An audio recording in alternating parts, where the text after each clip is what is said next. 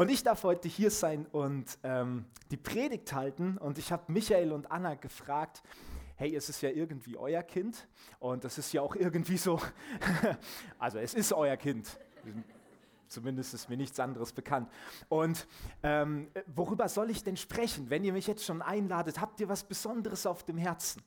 Und sie haben gesagt, ja, was uns total wichtig wäre in der Predigt, dass die Namen einfach vorkommen. Da machst du mal die Präsentation rein. Genau dass die Namen reinkommen, weil wir haben sie einfach mit Bedacht ausgesucht, wie wir das schon gehört haben. Und wir haben uns für Matthias Geschenk Gottes entschieden und für Joel, der Herr ist Gott, weil einfach die beiden wissen, hey, in der Bibel ist es oft so, dass Menschen ganz bestimmte Namen bekommen haben, weil eine Vision über ihrem Leben stand oder weil Dinge sich geändert haben oder weil Gott in ihr Leben gesprochen hat. Und Martin, bitte sprich über diese beiden Namen. Mir ist erstmal ein Stein vom Herzen gefallen, dass beide Namen sich sehr gut in der Bibel integrieren lassen, weil ich habe gegoogelt, was mein Name heißt und das, der bedeutet dem, dem römischen Kriegsgott Mars geweiht. So, und jetzt predige mal in der christlichen Gemeinde über den römischen Kriegsgott. Da, da kommst du in arge Schwierigkeiten. Martin Luther hat den Namen dann ein bisschen reingewaschen, also das ist schon alles in Ordnung. Ähm, und ich habe aber mir gedacht, naja, es ist ja jetzt irgendwie blöd, wenn ich jetzt nur drüber predige über Matthias und Joel, weil der pennt, glaube ich, ja gerade, ne? Der ist beim Lobpreis eingeschlafen. Okay, jetzt wird er wieder wach. Naja, er kriegt ja nicht viel mit. Er kann sich ja später dann anhören auch bei der Aufnahme. Aber dann hat ja der Rest nichts davon. Und ich habe mir so gedacht, nein, ich will auf diese beiden Namen eingehen. Und sie passen sehr gut zum Predigtext. Aber ich möchte jedem von euch auch die Frage stellen, egal ob du jetzt Franz heißt oder, oder Edeltraut oder wie auch immer. Wie heißt du, möchte ich dich heute Morgen fragen. Welcher Name steht über deinem Leben? Nicht unbedingt, welcher Name steht in deiner Geburtsurkunde oder in deinem Pass oder in deinen Papieren, sondern was steht über deinem Leben. Und um das rauszufinden, möchte ich dir während der Predigt drei, Frage, drei Fragen stellen. Die werden immer hier auf der Präsentation auch angezeigt. Also wenn dir das zu langweilig ist, was ich erzähle, du kannst das lesen und dann dir selber Gedanken machen. Und ich habe einen Predigtext heute Morgen dabei. Der steht in 1 Samuel 1, die Verse 1 bis 11 und dann noch 19 bis 20. Und da heißt es in Ramatayim Zophim, kurz Rama, einem Ort im Bergland von Ephraim, wohnte ein Mann namens Elkana.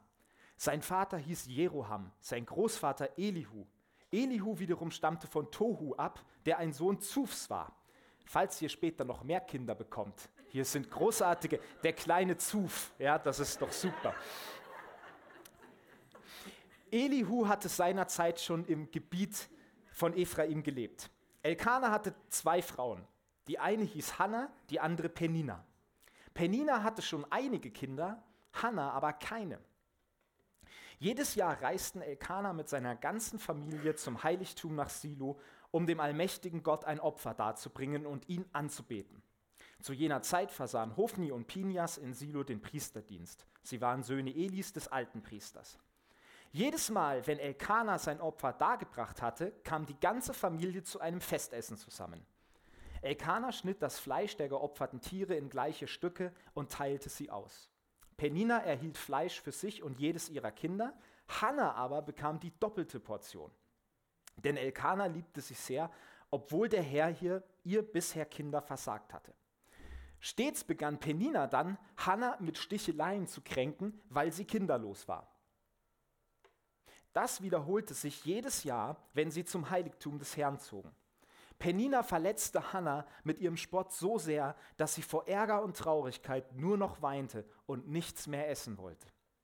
Hannah, warum weinst du? fragte Elkanah dann. Du isst ja gar nichts. Bist du so traurig, weil du keine Kinder hast? Bin ich dir denn nicht viel mehr wert als zehn Söhne? versuchte er sie zu trösten. Eines Tages, als Hannah wieder einmal nur mit Mühe einige Bissen heruntergebracht hatte, zog sie sich von den anderen zurück und ging zum Heiligtum. Dort saß der alte Priester Eli auf einem Stuhl neben der Tür. Vor lauter Verzweiflung weinte Hannah hemmungslos. Unter Tränen betete sie und versprach dem Herrn, Allmächtiger Gott, du siehst doch mein Elend. Wenn du Erbarmen mit mir hast und mich nicht vergisst, sondern mir einen Sohn schenkst, will ich ihn dir zurückgeben. Sein ganzes Leben soll dann dir her gehören. Als Zeichen dafür werde ich ihm nie mehr die Haare schneiden. Und dann lasse ich ein paar Verse aus. Dann geht es weiter. Als Elkanah mit Hannah schlief, erhörte der Herr ihr Gebet. Sie wurde schwanger und brachte noch im selben Jahr einen Sohn zur Welt. Ich habe Gott um einen Sohn gebeten, sagte sie, und nannte ihn daher Samuel, von Gott erbeten. Nun, die erste Frage, die ich dir stellen möchte heute Morgen ist, was denkst du über dein Leben? Die Frage, die du jetzt vielleicht hast heute Morgen, ist, was hat dieser Text mit Matthias Joel zu tun, weil der kommt da gar nicht vor. Sehr gut aufgepasst. Das Verbindungsglied zwischen, zwischen diesem kleinen Kind hier vorne im Maxikosi heißt das, ne? Ja, ich habe noch keine Kinder, das ist ein Behältnis einfach für mich, ein, ein Maxikosi. Ja? Die Verbindung zwischen diesem kleinen Mann hier vorne und diesem Predigtext ist ist die Bedeutung von Matthias. Wir haben es schon gehört, Matthias bedeutet Geschenk Gottes. Und in der Bibel war es immer so, dass Kinder nie als Zufall angesehen wurden oder noch schlimmer als Unfall. Kinder wurden immer als Geschenk Gottes gesehen. Kannst du nachlesen, Psalm 127, Vers 3. Und das bedeutet für dich heute Morgen, wenn du hier sitzt, weil bei manchen Leuten ist es so, dass sie zur Welt kommen und ihr ganzes Leben lang eingeredet bekommen, eigentlich wollten wir dich nicht. Nicht alle haben das Glück, so wie hier Matthias, geboren zu werden und die Eltern freuen sich darüber. Und ich weiß nicht, ob heute Morgen jemand da ist, der vielleicht erleben musste, wie er oder wie sie abgelehnt wurde. Wie es hieß, hey, du warst nicht geplant, du warst ein Unfall, du passt eigentlich gar nicht gerade in unser Familien- und Karrierekonzept. Und eigentlich bist du nur ein Zufall. Vielleicht denkst du auch das, ja, irgendwie, das hat sich doch alles so entwickelt. Ich habe halt das Glück gehabt, mich durchzusetzen. Ich bin zufällig hier auf dieser Welt. Und ich möchte dir sagen, in der Bibel, im Wort Gottes steht was ganz was anderes. Und es ist egal, was Menschen über dich gesagt haben, vielleicht bis zum heutigen Tag. Ich sag dir, Gott, über den wir gerade gesungen haben, der der Schöpfer des Universums ist, er denkt was anderes über dich. Er denkt nicht, dass du ein Zufall bist, er denkt nicht, dass du ein Unfall bist, sondern er weiß, du bist gewollt. Gott wollte dich. Gott, das sagt die Bibel, hat zu jedem Kind, was geboren wird, ein Ja. Und er liebt diese Kinder, die geboren werden. Und in der Bibel war es immer ein Zeichen des Segens, wenn Frauen und Ehemänner und äh, Eheleute Kinder bekommen haben. Es ist kein Zufall und du bist kein Unfall, dass du hier bist auf dieser Welt, denn Gott liebt dich und er hat sein Ja zu dir. Und etwas anderes brauchst du über dein Leben nicht zu denken. Du bist ein Geschenk Gottes, ein Matthias, auch wenn du vielleicht anders heißt oder sogar eine Frau bist. Du bist trotzdem ein Matthias, ein Geschenk Gottes. Vielleicht sitzt du aber auch hier und sagst, ey, ihr Christen, ihr müsst es ja immer übertreiben. Wieso sind Kinder ein Geschenk Gottes? Die mache ich doch selber. Weil wir lesen doch hier in dem Predigtext, der Elkanah hat mit der Hanna geschlafen. Was hat Gott mit der ganzen Geschichte zu tun? Hey, Kinder entstehen halt, die meisten wissen es ja, Bienchen, Blümchen und wie das läuft und so weiter. Die Kinder werden doch alle gezeugt, da hat Gott nichts damit zu tun. Ich meine, bei ihm war es ja irgendwie auch so. Naja, gut. Wir, hey, wir sind, ich bin jetzt verheiratet, endlich kann ich offen über alles sprechen. Ja, Hey, was hat Gott mit der Geschichte zu tun? Ihr Christen, ihr müsst überall Gott mit reinbringen. Hey, es ist doch das Normalste von der Welt, dass wenn ein Ehepaar sich Kinder wünscht und die schlafen miteinander, dass das dann klappt. Das ist doch normal, dass Kinder geboren werden. Manche Leute denken das. Und sie denken auch in anderen Bereichen ihres Lebens so. Hey, warum betet ihr vorm Essen und sagt Gott Danke dafür? Das habt ihr doch bezahlt, das Essen. Das war doch euer Geld, womit ihr das gekauft habt. Warum seid ihr Gott dankbar für eure Karriere oder den Erfolg, den ihr auf der Arbeit habt? Das habt ihr euch doch selbst erarbeitet, weil ihr fleißig seid. Warum dankt ihr Gott für euren Schulabschluss? Hey, ihr habt doch selber lernen müssen. Ihr Christen, ey, warum seid ihr Gott immer dankbar für die ganzen Sachen? Also ich regel mein Leben selber. Ich bin verantwortlich. Jeder ist doch seines eigenen Glückes Schmied. Und wegen lauter Zufällen und Fleiß und dem, wie die Welt halt funktioniert, da müsst ihr doch nicht wirklich überall Gott dahinter vermuten, oder? Manche Leute denken das. Und weißt du, ich möchte dir mal sagen, wenn wir uns diesen Bibeltext anschauen, dann merken wir, Kinder zu bekommen, wenn wir mal in diesem Beispiel bleiben, ist überhaupt nicht normal. Ja? Es ist überhaupt nicht normal. Wir haben hier eine Frau und einen Mann, die wünschen sich seit Jahren Kinder. Und es klappt schlicht und ergreifend nicht. Diese Hannah war unfruchtbar. Und sie ist nur eine von sehr, sehr vielen Frauen in der Bibel, die dieses Schicksal getroffen hat, die unfruchtbar waren, die gerne Kinder wollten und es hat einfach nicht geklappt. Wisst ihr, es ist, glaube ich, eine Wahrheit, dass der Mensch dazu neigt, Dinge als völlig normal und selbstverständlich anzusehen, so lange bis er sie nicht mehr hat. Wir halten sehr viele Dinge für völlig selbstverständlich und normal, bis wir an den Punkt kommen, dass wir merken, hey, es ist gar nicht mehr da, es funktioniert gar nicht mehr so wie früher. Weißt du, ganz besonders ist mir das aufgefallen im Bereich Gesundheit. Für mich ist es das Normalste von der Welt, gesund zu sein. Und um mir nichts anderes einreden zu lassen, gehe ich auch eigentlich nie zum Arzt. Das ist für mich völlig normal. Ja klar, ich bin gesund, das funktioniert, ich kann laufen, ich zwar nicht mehr so schnell wie früher, aber immerhin, ich kann denken, mir geht's gut, ich bin fit. Und dann am 3. Januar habe ich ein Magen-Darm-Virus bekommen. Das Jahr fing richtig gut an. Ja, es war großartig. Und ich lag wirklich fünf Tage lang komplett flach und meine Frau hat mich genötigt, bitte zum Arzt zu gehen. Und dann, der hat mir dann Tabletten verschrieben und so weiter. Und dann hat er gesagt, also Herr Gieselmann, damit das jetzt besser wird, da müssen wir mal über Ihren Speiseplan sprechen. Ich empfehle Ihnen ähm, Salzstangen. Und zwar nicht jetzt vom Fernseher, sondern als Hauptmahlzeit. Und ähm, Sie können auch eine Banane essen, aber nicht übertreiben, also eine halbe vielleicht über den Tag verteilt. Äpfel geht auch, wenn Sie die ein bisschen reiben, so an einer Reibe und warten, bis das dann braun wird, diese Pampe. Dann können Sie das löffeln. Ich sage, das meint er ja jetzt nicht ernst. Ich bin nach Hause gegangen, dachte mir, ach, ich bin immer auch so gesund geworden. Blöderweise habe ich es Miriam erzählt. Und die, und die hat gesagt, ja, das machen wir so. Das setzen wir um, was der Arzt sagt. Ey, und auf einmal war es für mich das Normalste von der Welt war für mich bisher, ich bin gesund und ich kann essen, was ich will. Ich gehe zu unserer Speisekammer und hole mir raus, worauf ich Lust habe. Und auf einmal war das nicht mehr normal. Auf einmal gab es Salzstangen und äh, Bananen und so weiter. Und dann nach drei Tagen habe ich meine Frau endlich dazu bekommen. Ich habe gesagt, ich muss was Warmes essen. Ich bin ein Mann.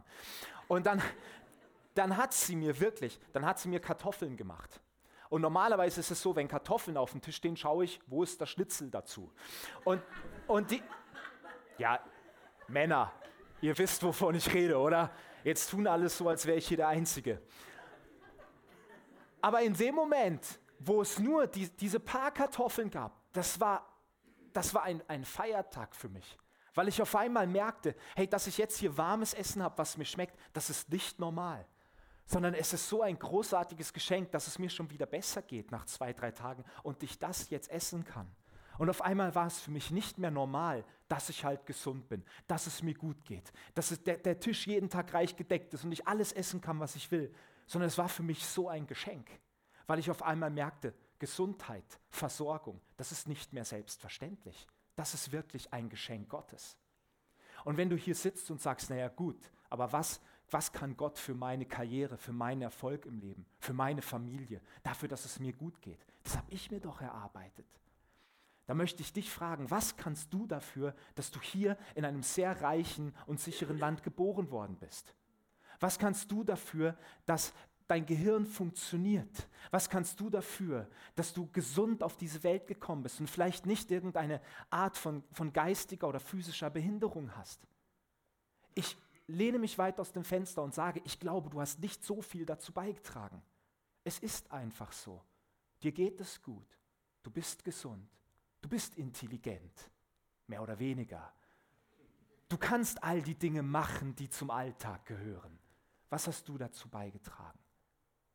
Ich für mich selber kann sagen, ja, eigentlich nichts. Das ist für mich völlig normal. Meine Frau und ich, wir leben in einem, in einem kleinen Dorf in Hohenwart. Und dort gibt es eine Stiftung, die ähm, mit Menschen mit Behinderung arbeitet. Und jeden Tag sehen wir Leute an unserem Haus vorbeigehen, Großgruppen, die, die geistig und körperlich eine Behinderung haben. Die sind trotzdem glücklich, die, die, die sind irgendwie gut drauf ganz oft. Ja, das ist, das ist auch so unfassbar. Aber was habe ich dazu beigetragen, dass ich gesund bin, dass ich eine Arbeitsstelle habe und, und es mir gut geht und sie nicht? Gar nichts. Null. Ich habe nichts dazu beigetragen. Mein Leben so wie es jetzt verläuft, ist wirklich ein Matthias, ein Geschenk Gottes. So viele, so viele Dinge in unserem Leben sind letztlich, wenn wir es mal wirklich auf den kleinsten gemeinsamen Nenner zurückkürzen, Gnade und Geschenke Gottes. Du kannst es auch Zufall nennen, mag auch sein. Ich glaube nicht daran, weil ein, wenn du deinen Glaube auf einem Zufall gründet, er wird dich immer leer zurücklassen und vor allem ohne Selbstwert, weil alles, was du bist, ist Zufall. Und es hätte auch ganz anders kommen können. Aber ich gründe mein Leben auf Gott und das, was er über meinem Leben getan hat. Was denkst du über dein Leben? Eine zweite Frage, die ich dir stellen möchte, ist, was tust du, wenn du Probleme hast? Weil vielleicht sitzt du hier und sagst, hey Martin, das ist ja schön, dass es dir gut geht und dass du viel hier reden kannst so über die Geschenke Gottes. Und Michael und Anna, das ist auch toll, dass ihr jetzt so ein kleines Kind habt und das gesund ist. Aber mein Leben schaut anders aus. Bei mir klappt das irgendwie nicht. Der Familienwunsch. Bei mir funktioniert auf der Arbeitsstelle gar nichts. In meiner Familie geht es drunter und drüber. Mein Leben läuft überhaupt nicht so, wie ich mir das vorstelle. Ihr könnt ja viel reden, wie gesegnet euer Leben ist, aber mein Leben schaut anders aus. Nun, wir haben hier eine Frau, der es genauso ging wie dir. Diese Hannah hatte Probleme. Ja, sie war zwar glücklich verheiratet, ihr Mann hat sie sehr geliebt, sie war versorgt, ihr ging es gut, aber diese eine Sache, keine Kinder bekommen zu können, hat ihr ganzes Leben eigentlich auf die negative Seite geschoben.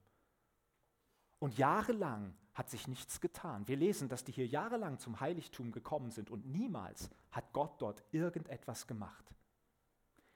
Was tust du, wenn du Probleme hast? Ich glaube, die allermeisten Menschen versuchen erstmal, das Problem zu lösen. Irgendetwas funktioniert nicht, gut, wir müssen etwas dagegen tun. Ich glaube, auch wenn wir das jetzt nicht lesen in diesem Text, dass diese Hannah auch viel versucht hat. Ich bin mir sicher, dass die in den Jahren mal zu einem Arzt gegangen ist. Ich bin mir sicher, dass sie, heute würden wir sagen, so Fruchtbarkeitsmedikamente genommen hat. Die gab es damals übrigens schon. Da gab es Dinge, wo man sagt, hey, das, das steigert die Fruchtbarkeit. Ich bin mir sicher, dass sie sich jedes Mal, wenn sie mit ihrem Mann geschlafen hat, Hoffnungen gemacht hat. Ey, diesmal wird es doch endlich klappen. Ich glaube, diese Frau hat viel unternommen, um das Problem irgendwie in den Griff zu kriegen. Du vielleicht auch. Vielleicht warst du bei einem Finanzberater, vielleicht warst du bei einem Familientherapeuten, vielleicht hast du deine Arbeitsstelle gewechselt, vielleicht hast du ganz viele Dinge unternommen, vielleicht hast du sogar versucht, deinen Ehepartner zu verändern. Und du hast das erlebt, was Hannah auch erlebt hat, ein Scheitern. Es hat nicht geklappt. Jahrelang Hoffnung gemacht, alles versucht, aber es funktionierte einfach nicht. Der Segen Gottes, so hat sie es damals gesehen, kam einfach nicht. Bei allen anderen ja, bei mir nicht. Nun, ganz oft ist es so, dass wenn Menschen an diesem Punkt ihres Lebens sind, dass sie viel versuchen und immer wieder scheitern, dass es zwei Möglichkeiten gibt, wie diese Menschen reagieren. Das erste ist, man kann sich einen Schuldigen suchen. Man kann sagen, hey, an dieser Misere, wo ich drin stecke, dass sich einfach nichts ändert, da ist irgendwer schuld dran. Ob das dein Chef ist, deine Arbeitskollegen, dein Ehepartner, die Gemeinde, keine Ahnung, aber irgendwer wird schon dran schuld sein. Interessanterweise ist es meistens nie man selber. Ja, das weiß nicht, wie euch das geht, aber ich, also ich, hab, ich bin nie schuld. Das, das ist einfach. Das ist eine Wahrheit und eine Tatsache und meine Frau glaubt das auch.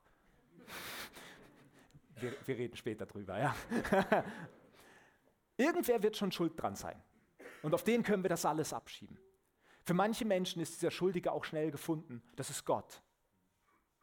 Weißt du, ich, wenn wir uns die Medien anschauen und irgendwo weltweit irgendwas passiert, sei es ein Terroranschlag, sei es ein Unfall irgendwo in einem Atomreaktor oder wo auch immer, ganz oft stehen Menschen da dann an der Unglücksstelle mit einem Schild, wo drauf steht, Gott warum. Selbst in Amerika, ich finde das so bezeichnend, dass so viele Amerikaner den ganzen Tag Gott preisen und anbeten für ihre Waffengesetze. Gott danke, dass wir ein AK-47 zu Hause haben dürfen, um uns gegen den König von England zu verteidigen. Wir sind das beste Land überhaupt. Halleluja. Und eine Woche später klagen sie Gott an, warum jemand mit einer Waffe in einer Schule rumgelaufen ist und geschossen hat. Gott, warum konntest du da nicht eingreifen? Gott, wieso konntest du, wie konnte der an eine Waffe kommen? Es ist vielleicht ein sehr krasses Beispiel, aber wie oft ist es so? Der Mensch macht Dinge, man probiert irgendwas, es geht schief. Ja, der Schuldige, das muss Gott sein. Gott hätte ja wohl irgendwas machen können und irgendwie eingreifen können. Hannah hätte das auch tun können. Sie hätte Gott auch anklagen können. Zu ihrer Zeit wurde es so gesehen, wenn eine Frau keine Kinder bekommt, dann nur, weil Gott es nicht will. Gott es nicht will, weil er es einfach entschieden hat, aus welchem Grund auch immer. Vielleicht bist du in Sünde gefallen, vielleicht hatte er einen schlechten Tag. Gott ist es. Gott entscheidet, ob du Kinder kriegst oder nicht. Das hat diese Frau geglaubt wahrscheinlich. Sie hätte sich einen Schuldigen suchen können. Die zweite Möglichkeit, wie Menschen reagieren nach dem Scheitern, ist oft Trauer und Resignation. Man versucht es jahrelang, man gibt alles, es klappt nicht. Okay, ich gebe einfach auf. Ich lasse es. Ich akzeptiere den Status quo. Ich bin nicht glücklich damit, aber ich akzeptiere es halt. Und viele Menschen führt das in eine tiefe Traurigkeit, manche in eine Depression, manche sogar in einen Selbsthass, womit wir wieder bei Methode Nummer eins wären, einen Schuldigen zu suchen. Was tut Hannah? Hannah wendet sich mit einer Bitte an Gott in diesem Text. Weißt du, sie kommt nicht mit einem Vorwurf. Es ist ein großer Unterschied, ob du zu Gott gehst und ihn anklagst und sagst, Gott, warum? Wie kannst du das zulassen? Warum tust du nichts? Oder ob du so wie Hannah kommst und sagst, Gott, ich verstehe die Situation nicht. Ich weiß nicht, warum es so ist. Aber bitte tu was. Gott, ich glaube, du kannst es. Diese Frau hier war nicht bereit, das zu akzeptieren, was jahrelang über ihrem Leben stand, nämlich Unfruchtbarkeit. Sie wendet sich an Gott, nicht mit Vorwürfen, sondern mit einer Bitte. Und weißt du, dass hier diese Frau zum ersten Mal nicht aus einer Tradition zu Gott kommt, sondern von ganzem Herzen. Jahrelang ging sie ins Heiligtum in Begleitung ihres Mannes. Jahrelang, zu all den Feiertagen. Sie war immer da und es ist nie was passiert. Hier kommt sie zum ersten Mal nicht, weil es die Tradition verlangt, weil das Opfer haben sie schon dargebracht und anbeten tun sie am nächsten Morgen. Sie musste nicht dorthin gehen. Die Tradition schrieb ihr das nicht vor, sondern sie kam, weil sie es von ganzem Herzen wollte. Und hier ist eine Wahrheit in diesem Text, die so, so angeschnitten wird. Darum geht es Gott. Gott geht es nie um die Erfüllung von Tradition. Gott geht es immer um eine persönliche Beziehung. Weißt du, diese Hannah, die betet sogar falsch. Die liegt vor Gott. Und wenn du diesen Text weiterliest, dann hörst du, dass sie in ihrem Herzen betet und total zerstört ist. Und ihre Lippen bewegen sich, aber man hört nichts. Und im Judentum damals war das völlig unvorstellbar. Man hörte immer ein Murmeln. Alles andere war irgendwie komisch. Die betet sogar falsch, ganz anders, als es die Tradition ihres Volkes verlangt. Und Gott hat überhaupt kein Problem damit. Gott hat überhaupt kein Problem damit, dass diese Frau zum ersten Mal kommt und gleich mit einer Bitte. Gott hat kein Problem damit, dass sie sogar falsch betet, dass ihre Gedanken nicht richtig sind, dass sie nicht murmelt oder was auch immer. Gott hat kein Problem damit, sondern was er tut ist, er erfüllt ihren Wunsch. Gott reagiert nicht auf Tradition. Gott reagiert auf eine persönliche Beziehung und auf Vertrauen. Diese Frau kommt zum Heiligtum und sagt, Gott, du kannst. Ich weiß nicht, warum du es jahrelang nicht getan hast, Gott, aber ich weiß, du kannst. Es ist für dich nicht unmöglich, mir diese Bitte zu erfüllen. Und Gott erfüllt diesen Wunsch. Gott ist kein Erfüllungsautomat, wo du oben ein Gebet reinwirfst und unten kommt der Ferrari raus, den du dir wünschst. Wenn Gott Geschenke macht, wenn Gott Menschen segnet, wenn Gott ihnen etwas gibt, dann hat das sehr oft einen Zweck. Und zwar, dass seine Geschenke seine Herrlichkeit bezeugen sollen. Dieser Samuel, wenn wir jetzt weitergehen und die Samuel-Bücher weiterlesen, dann merken wir, der war nicht einfach nur vom Herrn erbeten und das war sein Schicksal und damit war alles über sein Leben gesagt. Und er zog jahrelang durch die Lande und sagte, meine Mutter hat mich erbeten, ich bin ein Wunder. Sondern es ging weiter. Dieser Samuel wurde ein Mann, der die Herrlichkeit Gottes bezeugt hat. Wir werden gleich sehen, wie. Und das möchte ich dir auch sagen, wenn Gott dir Geschenke macht, wenn Gott dich segnet, in welcher Form auch immer das passiert, es soll dazu dienen, dass seine Herrlichkeit bezeugt wird. Dieser kleine Mann hier, dieser Matthias Joel, der ist auf der Welt, damit er eine Freude ist für seine Eltern und für diese Gemeinde und für ganz viele andere. Ich habe schon gehört, der ist ja umschwärmt und der Star jetzt seit neuestem. Ja, alle, alles sammelt sich um dieses Körbchen. Das ist schön. Aber über seinem Leben steht noch mehr. Dieses Wunder des Lebens, wie wir das in dem Lied gehört haben, soll die Herrlichkeit Gottes bezeugen. Dass es einen Gott gibt, der sehr gerne gibt, der sehr gerne gute Dinge tut und dem alles möglich ist. Gottes Geschenke bezeugen seine Herrlichkeit. Wenn wir weiterschauen, wie es mit diesem Samuel im Predigtext weitergeht. dann merken wir, dass sich durch diesen jungen Mann ein ganzes Volk und ein ganzes Land verändert hat. Samuel wurde größer und als er ein Jugendlicher war oder ein Teenager, da begann Gott zu ihm zu sprechen. Und in der Zeit, in der Samuel lebte, heißt es, war das Wort Gottes total selten. Gott sprach nicht mehr. Es hatte auch Gründe, kannst du alles nachlesen, aber Gott sprach nicht mehr. Es gab kaum Prophetien, es gab kaum vollmächtige Predigten, würde man heute sagen. Es gab keine Zeichen und Wunder. Gott war irgendwie nicht da.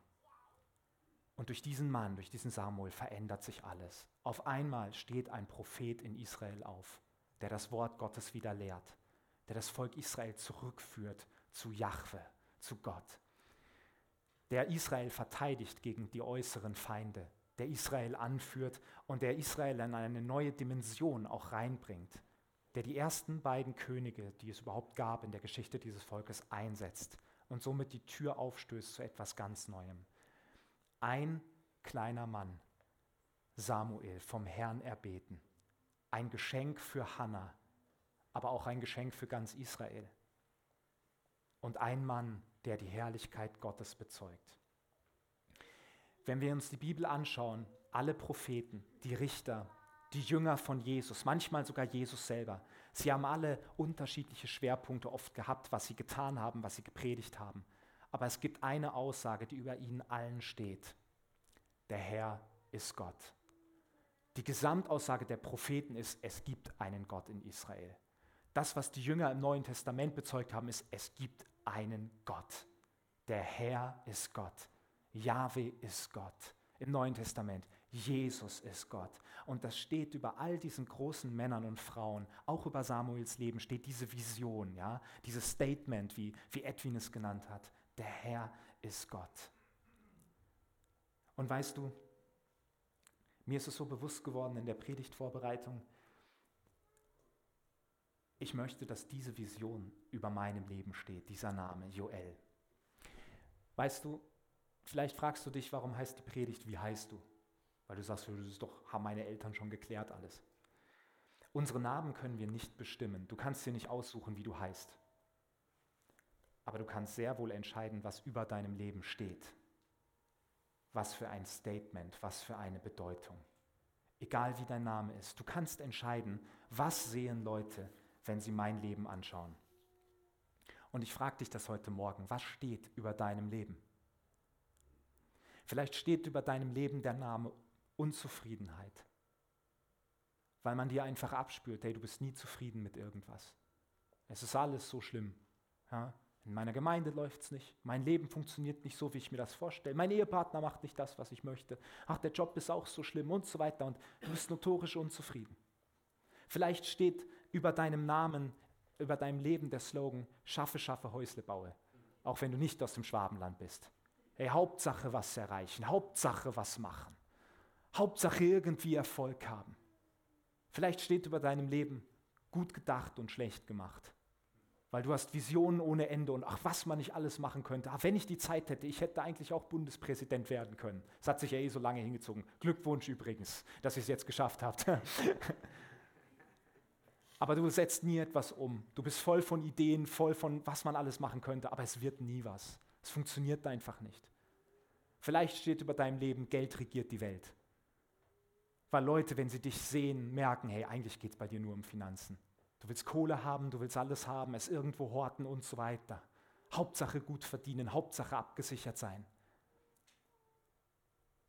Ich glaube, über dem Leben von ganz vielen Menschen steht, ich, mich, meiner, mir, Gott segne uns vier. Hauptsache mir geht's gut. Hauptsache, das Leben wird so, wie ich mir das vorstelle. Hauptsache, ich komme groß raus. Hey, soll ich dir was sagen? Das geht so schnell, dass sowas auch über meinem Leben steht. Hauptsache, ich habe Erfolg. Hauptsache, es passt irgendwie. Hauptsache, für mich ist noch genug da. Am besten baue ich eine Mauer, um das Bestehende abzusichern. Kleine politische Grüße nach drüben. Hauptsache, mir geht's gut. Du kannst nicht entscheiden, wie du heißt, aber das kannst du entscheiden. Was steht über deinem Leben? Steht einer von diesen Slogans darüber? Oder was ganz anderes? Oder steht vielleicht das, was über vielen Propheten, vielen Jüngern stand und was der zweite Name ist von diesem kleinen Mann, den wir gerade gesegnet haben, Joel, der Herr ist Gott. Sollen Menschen das in deinem Leben sehen, dass der Herr Gott ist? Ich habe mich ganz neu dazu entschieden und habe gesagt, hey, Menschen sollen genau das sehen. Wenn sie mit mir reden, wenn, wenn sie mich predigen hören oder wenn sie mir irgendwo begegnen, dass der Herr Gott ist. Weil soll ich dir was sagen, wenn du das über dein Leben stellst, da geschehen erstaunliche Dinge. Weißt du, ich, Geme viele Gemeinden und Kirchen sind voll mit Leuten, die sagen, ja, ich glaube an Gott, die vielleicht das auch singen, was wir vorhin gesungen haben. Ja, ich glaube an Gott, aber also das mit der Jungfrauengeburt, na, das glaube ich nicht. Das mit der Erschaffung der Welt, naja, weiß nicht, ob das wirklich geht. Dass Gott heute noch heilt, naja, wir wollen nicht übertreiben. Ja, ähm, dass Gott heute noch versorgt und, das mit der Auferstehung, also so weit wollen wir nicht gehen. Ich glaube schon an Gott, aber es muss ja auch alles irgendwie im Rahmen bleiben. Das wird in vielen Kirchen und Gemeinden gelehrt. Aber ich möchte mal eins sagen, entweder Gott ist Gott oder er ist es nicht. weil, weil Gott zeichnet sich erstmal dadurch aus, dass er alles kann. Und entweder ich sage, ja, ich glaube an Gott, den Vater, wie wir das gesungen haben, hey, dann glaube ich auch, er kann es. Er kann mich versorgen. Er kann heute noch heilen. Er kann heute noch Wunder tun. Und er konnte diese Welt erschaffen. Für sechs Tage ist die echt sehr, sehr gut gelungen. Das denke ich mir jedes Mal, wenn ich spazieren gehe. Das ist in sechs Tagen mal eben das hinzusetzen. Mein Gott kann. Und weißt du, ich könnte dir aus den letzten Monaten, aus diesen sechs Monaten Urlaub, wie Edwin das genannt hat, meine Zeit, ich könnte Geschichten erzählen über Geschichten, wie Gott meine Frau und mich versorgt hat, was er getan hat. Wo wir Finanzen brauchten, auch für unsere Hochzeit, und das kam alles rein. Wo wir zwei Autos brauchten, innerhalb ganz kurzer Zeit, weil wir beide relativ weite Wege zum Pendeln haben. Und Gott hat einfach gegeben. Wie wir eine Wohnung gesucht haben, wo manche Menschen im, im Großraum München Monate suchen. Und bei uns, es ging so schnell. Gott macht einfach, weil Gott gibt gerne Geschenke. Gott kann. Ich war am letzten Sonntag, äh, am, Sonntag vor zwei Wochen in einem Hauskreis unserer Gemeinde. Und da kam eine Frau zu mir, sie ist Mitglied bei uns und ich habe sie lange nicht gesehen und sie hat gesagt, ähm, sie war die letzten Wochen nicht im Gottesdienst, weil sie es vor lauter Schmerzen nicht geschafft hat, die halbe Stunde zu fahren zur Gemeinde.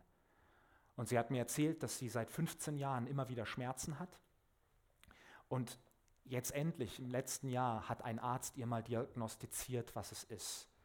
Und er sagt, sie leiden unter FMS und zwar im dritten Stadium, also im höchsten. So hat sie mir das erklärt. Und das bedeutet einfach Muskelschmerzen ohne Ende. Und sie sagt, hey, ich kann nachts nicht schlafen vor lauter Schmerzen, ich, ich kann mich nicht bewegen. Und der Arzt hat gesagt, das ist therapierbar, du kannst das Sachen machen, aber das geht nicht weg, das ist nicht heilbar. Und sie hat gefragt, ob ich für sie beten kann. Und ich habe gesagt, ja, weil wir glauben, der Herr ist Gott, Gott kann, habe ich für sie gebetet. Und sie hat nach dem Gebet gesagt, ihr ganzer Körper ist nur am Kribbeln. habe ich gesagt, oh, erstmal ein gutes Zeichen. Schauen wir, was passiert. Und wir haben am Donnerstag jetzt mit ihr habe ich telefoniert und bis heute, seit zwei Wochen hat sie keine Schmerzen mehr. Und das ist, das gab es halt nicht vorher. Und das, und weißt du, das ist so cool. Weil der Herr ist Gott. Er kann. Unser Gott kann. Er kann es machen, wenn, wenn, wenn du krank bist, wenn du etwas brauchst. Ich dir, Gott kann dich heilen. Wir haben das vorhin gesungen. Diese Gemeinde hier, die glaubt das. Ist ja noch so, oder? Ja, sehr gut, ja. Hey, wir glauben das. Unser Gott kann. Für Gott ist kein Problem zu groß. Aber weißt du, was er sich wirklich wünscht, ist, dass wenn er eingreift in dein Leben, wenn er Dinge freisetzt, wenn er dein Leben verändert, wenn er dir einen Matthias gibt, ein Geschenk Gottes, dass dann Joel über deinem Leben steht, dass das, was er tut, ihn verherrlicht. Und ich möchte dir wirklich jetzt zum Abschluss diese Frage stellen, was soll über deinem Leben stehen? Die Entscheidung triffst du, das kann dir niemand hier abnehmen. Kein Pastor, kein, kein Ehepartner, niemand. Du entscheidest das, was über deinem Leben steht. Steht da, der Herr ist Gott und er kann mein Gott kann. Und ich habe diese Entscheidung getroffen und es gibt immer wieder Kämpfe, dass ich was anderes über mein Leben schieben will. Aber Gott kommt immer zurück. Gott kommt immer und sagt, hey Martin, du hast doch gesagt, Joel steht über deinem Leben. Ich bin Gott und ich kann. Und Gott verherrlicht sich.